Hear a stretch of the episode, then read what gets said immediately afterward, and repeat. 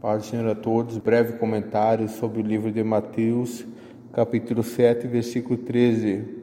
Em título fala o seguinte: A porta estreita e a porta larga. Entre pela porta estreita, pois larga é a porta e amplo o caminho que leva à perdição, e são muitos que entram por ela. 14. Como é estreita a porta e apertado o caminho que leva à vida, e são poucos que a encontram. O Senhor Jesus está nos mostrando que existe dois caminhos porta larga e porta estreita. Porta larga é o caminho do mundo, o caminho que tudo pode, tudo é lícito, o caminho que aparentemente é o caminho mais fácil de seguir, porque pede renúncia, faz o que tu quiser, tu é livre para fazer o jeito que tu quiser, da maneira como quiser. É aquele negócio, ah, a vida é tua, eu faço do jeito que eu quero, sou eu que decido só porque um caminho de perdição. São mundos que encontram. É fácil estar no mundo, é fácil seguir os desejos da carne, é fácil fazer a vontade da carne. Só porque a, palavra de Deus fala, nos ensina que o desejo da carne é morte, que a nossa carne é contrária a Deus, que a nossa carne não se submete à lei de Deus.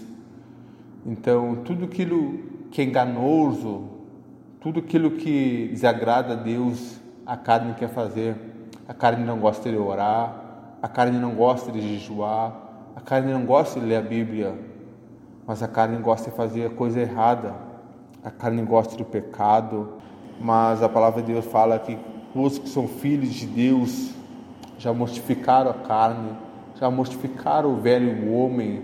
Aqueles que são filhos de Deus são guiados pelo Espírito Santo. Se você já entregou sua vida a Jesus, o Espírito Santo habita em você. E Deus, o próprio Deus, começa a fazer uma obra na tua vida, começa a transformar. É de dentro para fora, Deus começa a fazer um novo homem, uma nova criatura, feita imagem do seu filho amado.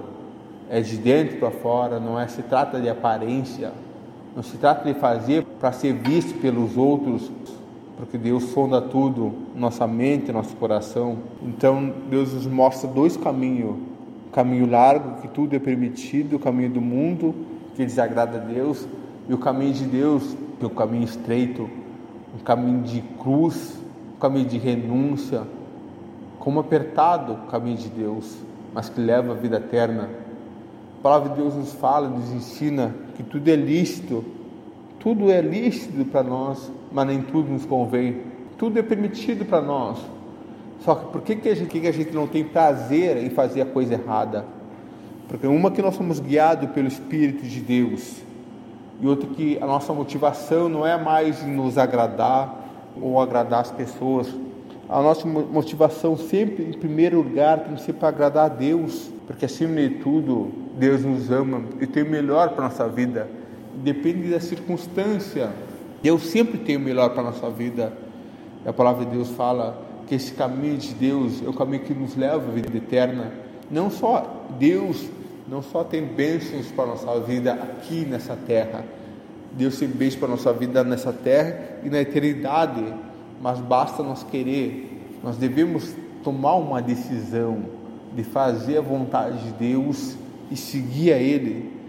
Porque a fé manifesta através da obediência de nada nós dizermos que conhecemos a Deus se não obedecemos a Ele, se não obedecemos a Sua palavra. A palavra de Deus nos fala, nos ensina. Todo aquele que é nascido de Deus, todo aquele que ama a Deus, obedece a Sua palavra. Acima de tudo, nosso Deus quer obediência, obediência a Ele acima de todas as coisas, mais que a nós mesmos, mais que a vontade de carne, para o louvor da Sua glória. Em nome de Jesus, amém.